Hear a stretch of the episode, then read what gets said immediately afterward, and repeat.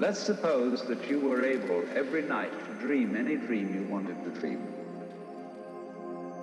And that you could, for example, have the power within one night to dream 75 years of time.